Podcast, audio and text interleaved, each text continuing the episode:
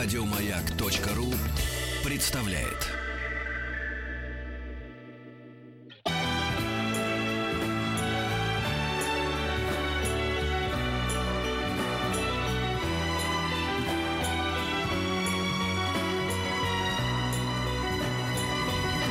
Спутник кинозрителя.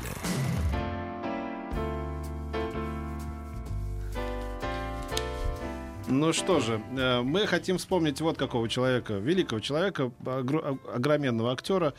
Эм, Это Марлон Брандо. Ну, сейчас не, не важно, как, к какому числу привязываться, дата смерти или дата рождения. Ну, просто решили поговорить и не Ну, спрашивать, дата почему. смерти 1 июля, если что. Ну, какая разница? Да, никакой, Мы могли в конечно. любой другой день поговорить об этом э, большом, большущем актере. Э, Я первый раз, вот как раз мы вспоминали вчера первые картины, которые мы видели в своей жизни. и Я вспомнил, что первый видеофильм, скорее всего, был Последний а, танк в Париже. нет, нет, крестный отец. И, и, и вот эта сцена, когда сидит вот это вот с набитыми, как будто орехами, значит, щеками Марлон Брандо, растиражированный, распародированный потом образ и манера речи, и, и вот это вот э, Ну, повадки, такое да. количество пародий, Да, оно- это да. говорит только об одном, Да, о том, конечно, насколько то, это великий это, образ. Это великий образ, да.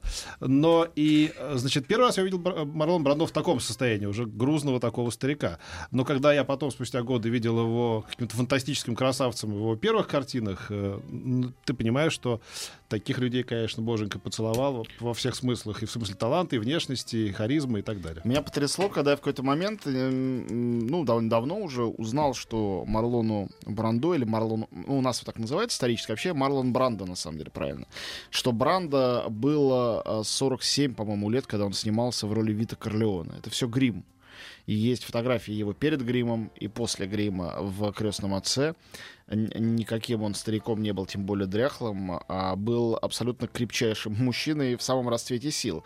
И лучшее тому доказательство то, что в один год с «Крестным отцом» вышло «Последний танго в Париже», где он является собой, я бы сказал, воплощение э, вирильности, вообще вот мужской силы, ну, не скажу обаяние, там об обаянии в этом фильме речи... Нет, это должно быть отрицательное Нет. обаяние. Ну да. Ну вот оно даже не... Это, это, это скорее харизма. Это вот какое-то другое, более мистическое, менее человечное, что ли, качество. А отрицательное обаяние это скорее Стэнли Ковальский, когда он в самом начале своего творчества был. Но сейчас мы к этому всему перейдем. Да, а, значит, а, Марлон Брандо это абсолютно невероятного масштаба фигура. Это один из тех актеров минувшего столетия, который больше, чем актер. Хотя фактически он был именно актером. А, Он даже не был театральным актером. Он один раз снял фильм, действительно, есть э, фильм, который он срежиссировал, и абсолютно неплохой. Несмотря на это, был единственный раз и случайно. Я не знаю, ты видел его или нет, это вестерн «Одноглазые валеты» давший потом название э, клубу, э, э, значит, в Твин Пиксе. «Одноглазные валеты» — это вестерн, он сыграл там сам главную роль, который должен был снимать Кубрик. Ну, что-то там с продюсерами они не договорились. Ну, тоже Мексика, бандиты, похищение, предательство, любовь, все это есть, как полагается. И говорят, что авторская версия, режиссерская, длилась 300 минут, но я ее не смотрел. Я смотрел вот обычную, которая типа 2 часа, тоже немало. А, но я хот- хотел сказать, что не, не в этом дело. Марлон Брандо великий, конечно, не потому, что а, он еще и был режиссером. Он больше, чем актер, потому что ну, я, наверное, еще одного такого человека знаю из того же поколения. Это Клаус Кински. Это человек, личность которого, харизма которого существовала и вне экрана, не потому, что он был героем светской хроники, хотя он им тоже был, а потому, что он был человеком со своим мнением, со своим отношением. А, первый э, случай а, вот такого отношения он проявил очень рано. По-моему, это было на уровне фильма «В порту», если я ничего не помню, э, не путаю. Это... А, а, вот. А, значит, да, «В порту». Дело в том, что... а, Оскар же он за этот да, фильм ну, он там этих Оскаров у него было. А, в основном успех а, Бранда был связан непосредственно с режиссером Ильей Казаном в начале. Казан именно снял его в роли Стэнли Ковальски в экранизации Тенниси Уильямса «Трамвай желания». Роль брутальная. Когда я читал когда-то, еще не видел фильм, пьесу, мне Ковальский очень не нравился. Превратить его в настолько обаятельного, но при этом жуткого персонажа, и, честно говоря, для меня до сих пор это идеальный э, облик абьюзера. мужика, который уничтожает и унижает женщину, которая с ним живет, и всю свою семью, при том, что его обожают и боготворят. Это он, именно вот э, персонаж Бранды. При этом он, э, ну, неотразим в этом фильме, ничего не скажешь. И все стандарты красоты изменились, и по-другому люди одевают, себя, себя ведут. Но этот фильм, его обаяние, оно как было, так и остается. Так вот, Казан э, много раз еще потом с ним работал, и в частности позвал его на фильм «В порту». Причем э, сначала он хотел там снимать вообще Синатру. Но вот что-то возвращало к нему, что надо все-таки снять Бранда, все-таки это для него роль. А роль там такая очень серьезная. Бывший боксер, э, теперь докер. Это такое социальное кино, очень мощное. Социальная драма. И э, Бранда отказал уже тогда. Был молодой актер. Ну, правда, уже там Оскаровский и так далее, уже звезда. Он отказал. И э, тогда продюсер Сэм Шпигель э, сказал, перечитай, пожалуйста, сценарий. И он э, хитрость использовал, он вложил туда несколько газетных страниц между страницами сценария. Получив обратно опять с отказом, понял, что тот даже не читает сценарий. Пошел выяснять, в чем дело. Ну, на самом деле, дело, наверное, было и в его лени тоже, потому что знаменитая история о том, как он не прочитал сценарий апокалипсиса наших дней и Паша поехал сниматься. И там куча денег ушло на то, что с ним Коппола пытался заучить текст. Но там история была в другом, в порту. А дело в том, что это были 50-е годы макартизма, и а, Бранда был категорически против. А Казан... Как раз стучал ФБР. да. Конечно. И вот этот молодой актер, звезда, а, с режиссером, который, повторяю, сделал ему всю карьеру, отказывается, по сути дела, сотрудничать, но потом они согласились, согласился, все-таки снялся. И это не единственный случай. Знаменитая история о том, как он поддерживал права индейцев, о том, как он поддерживал права чернокожих, Ну да, когда о том, как он отказался от Оскара. 85-й Оскар пошла э, э, получать, значит, э, точнее, не получать какая-то индианка, да, на Да, сцену. да. Да, это- Он сказал, что он э, И это, не пожалуй, была желает. первая выходка в истории Оскара. Это был еще какой-то там 70 да, лохматый год, да? Да. Вышла какая-то все. Ну и Марлон Брандо получает. Не выходит Марлон Брандо, выходит какая-то индианка. И начинает двигать там речугу в, в защиту индейцев от него. Но это довольно поразительный факт, то, что этот человек, который вырос и стал суперзвездой в эпоху максимальной маскулинности кинематографа, который воплотил эту маскулинность на экране, при этом был настолько, а, хотя он был тяжелейшая личность, как все рассказывают, при этом был настолько прогрессивен, что он боролся за либеральные идеи. А, Четыре раза, по-моему, был женат, у него было восемь детей, трое приемных, э, кроме того. Женился на таитянке, где много лет жил, ушел из кино, совсем не будучи стариком. Снимался только по принципиальным соображениям. По этим же соображениям он снялся в фильме «Храбрец» у Джонни Деппа, который там дебютировал как режиссер. Фильм, разумеется, совершенно провалился, никому особенно не был нужен, но он там снялся. Он снимался, потому что ему было это важно. А, защищал права индейцев, защищал права, а, значит, чернокожих. Ходили слухи уверенные о том, что он также бисексуален. А, подтверждений никаких не было. И а, к середине жизни настолько со всеми разругался, что у него не осталось друзей. Он же с Джеком Николсоном Это был его единственный ближайший Ну. друг. Да, да. Все говорят, что вот они были не разлей вода.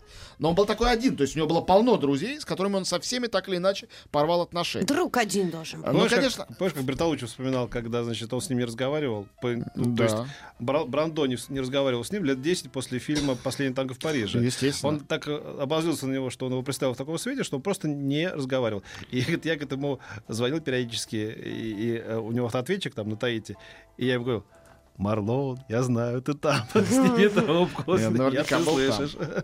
Ну, в общем, а, а, немножко расскажем, наверное, о карьере. Сейчас, правда, придется сделать перерыв. Ну, хотя бы я начал с трамвая желания. Это 51 год. Прежде всего, Марлон Брандо, надо это понимать. Герой 50-х, а потом герой 70-х. То есть первый взлет его настоящей популярности связан с трамваем желания. Второй с крестным А, отцом. конечно. Потом был Вива Сапата, сейчас уже совершенно забытый тоже фильм Казана про мексиканского такого лидера романтического революции Эмилиана Сапата, он играл главную роль. А, потом он работал с э, Джозефом Манкевичем, одним из тоже величайших режиссеров 50-х. В частности, снялся э, в роли, в главной роли, по сути дела, Марк Антони он сыграл в Юлии Цезаре. Ну, это такая скучноватая картина. Вот. И потом две такие же культовые картины, как «Трамвай желания». Сначала «Дикарь», Вот самый знаменитый его образ э, э, в этой фуражке, Да, да, кожанка, кожанка. мотоцикл, это оттуда.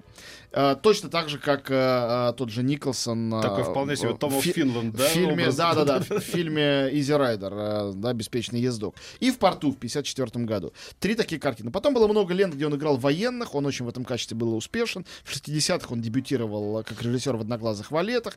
Э, «Мятеж Извини, на- пока не забыл. Про, кого мне рассказывали из известных критиков, кто там в каком-то 83 году написал в советский экран за- заметку общую про там, значит, фильмы того времени, в том числе про значит, Изи Райдер, да, и подписался Изя Райдер. И, и в редакции исправили И Райдер. Да, очень правильно. Вот, э, ну и э, про 60-е одну вещь последнюю успею сказать до нашего микроперерыва. Это, конечно, не все помнят, то, что в 67 году Марлон Брандо сыграл главную роль в одном из, по-моему, всего двух фильмов Чарли Чаплина, где тот не сыграл. Последний фильм Чаплина «Графиня из Гонконга». Да, да. «Графиня из Гонконга» — это Такой Марлон странный. Брандо и Софи Лорен. Вот такой странный дуэт, э, дв- два супер секс-символа своей Ну, все равно нужно смотреть, потому что это, это такой, как бы, Нет, раритет. а картина замечательная, Да, ну она да. по-своему, просто не похожа на другого Чаплина.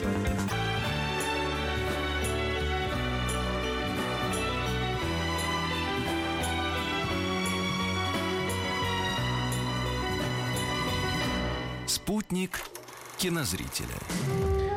Вот, возвращаемся к Марлону Брандо. Э, мы говорили о 50-х и 60-х. 60-е, когда он очень много работал, но очень много было таких проходных э, ролей. Некоторые из них даже были успешны, эти фильмы, но при этом сейчас совершенно забыто. Вот был такой фильм «Гадкие американцы». У него там была номинация «Золотоглобусовская». Ничего особенного. Вот. и я из этого ряда, безусловно, конечно, выделяю графиню из Гонконга. А 70-е годы для него, в общем-то, начались с крестного отца. 72 год. Собственно говоря, один год, когда он снялся и в крестном отце у Копполы и у Бертолуччи в последнем танго в Париже.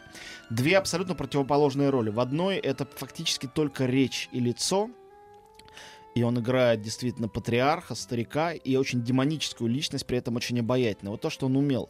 Зло и обаяние, но это не чистое зло именно, это очень сложный персонаж, который сыгран минимальными средствами. Ведь весь бэкграунд этого персонажа мы увидели уже без всякого бранда во второй части, где его играет, э, его молодого играет Де Ниро. Всю историю. А тут э, в первом фильме это абсолютная загадка личности. Загадка и притяжение. В последнем танго в Париже тоже, конечно, загадка, мы о герое очень мало что знаем и понимаем. Я думаю, что Но- на самом деле Марлон Брандо, сам того не желая, сформировал поведение очень многих реальных преступников, но я имею в виду Да, так называемых конечно. авторитетных предпринимателей, которые захотели быть... И они так себя и вели потом. Ну, в жизни, я имею в Но виду. это не худшая Сотни, сотни во всем Это не, мире. худ- не худшая модель, потому что есть другая худшая. Знаешь, Да. какая? Какая? Это, конечно, Тони Монтана из лица со А, да, шрамом. да, да, да. Вот это да, это персонаж да. Аль Пачино. Ну, мы знали Это- таких э, Конечно, пассажиров, вот, да. он по-настоящему Да, вот это да. кино, которое определило все. А тут э, он более все-таки интеллигентный. Тот безбашенный. Это Да, этот все-таки да, предлагал Монтана. договориться, А этот, да. а этот- сделать предложение, а которое ты этот, не сможешь да, отказаться. Да, да, да, да. Вот «Последний танк в Париже» удивительный фильм, один из самых эротичных и а, таких опасных фильмов вообще прошлого века. А, И, конечно, без двух актеров, э, Марии Шнайдер и э, Марлон Брандо, этот фильм фильм. не, не был бы возможным. Ну, уж кто-кто, а Бертолуччи прекрасно понимал вес актера и значение его. Вот. И третий фильм 70-х, это опять такой же важный для него. Собственно, эти три фильма сделали 70-е десятилетие Марлона Бранда. Это «Апокалипсис сегодня», «Полковник Курц». Его персонаж появляется только к финалу, но это персонаж, который создает и делает этот фильм. Притом, сколько там великих сцен, вертолетная атака, все это путешествие по реке, галлюцинации, сцены с красотками с плейбоя, а, значит, запах напалма по утрам. Все это великолепно. До тех пор, пока не появляется сам Курц, к которому они плывут, который находится в этом сердце тьмы. А, мы не понимаем этого фильма. Я смотрел его несколько раз, и короткую версию, длинную версию в телевизоре, на большом экране в Каннах. Это было совершенно незабываемо.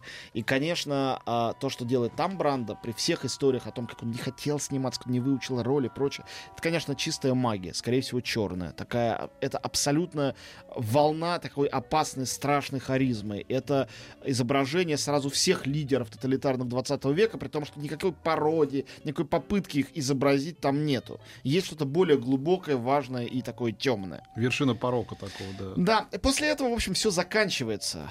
Он снялся в фильме «Формула», получив золотую, э, номинацию на «Золотую малину» за худшую женскую роль второго, э, мужскую, естественно, роль второго плана. А, и все, Ну, провал. можешь он сказать так, уходит. так же про спортсменов, знаешь, когда он стал уже там пятикратным олимпийским чемпион, и после этого все заканчивается. Мотивация. А кем он еще может стать? Как? Ты прав. Э, Его эти поздние фильмы 90-х, э, помню, как они выходили, его с удовольствием все время номинировали на «Золотые малины», и таки дали им, присудили малину за «Остров доктора Моро». Совершенно, на самом деле, безобидную экранизацию Уэллса 96 года. Никакой это фильм неплохой. Да, ничего он плохого не сделал. Вот. очевидно, нужно было как сводить концы с концами, Да, что он там все проиграл, конечно. про, на Ну, разводах Там же далее. был этот Дон Жуан де Марко с Джонни Да, Деппом, да, да. там же был этот храбрец, и последняя роль совсем такая комическая во всех смыслах. Фильм «Медвежатник» режиссера скромного э, значит, Фрэнка Оза. Ну, вы все знаете, да, чем Фрэнк Оз знаменит прежде всего? Ну, я очень нравится его картина, э, э, те самые отвратительные, грязные, как это, «Отпетые мошенники», например. Нет, слушай, он... Но он э, известен тем, что он же из этого ламп... Как, э, эта компания одна, хмачей-то, как она... Да дело не, э, не в... Да, он, он вообще изначально кукловод. Да. Дело не в компании Хохмачей, а в том, что великий человек Ричард Ознович, э, э, он э, был аниматором, и в том числе он был мастером йодой. М, Это он. Да. Вот. э, и как их там с э, Бранда слепило, и что получилось, что... По-моему, этот журнал National Lampoon, который они делали. В общем, э, кор- короче говоря, они они, тоже успели поругаться на съемках. Ну э, в- там тоже снимался Де Ниро. Сложная была история. Дурацкий, в общем, фильм. 2001 год. И э, на этом все закончилось. Еще одна роль, которую я забыл сказать, потому что это, я не знаю даже роль ли это. Тоже на те же 70-е приходится. Это его роль Джор Элла в Супермене.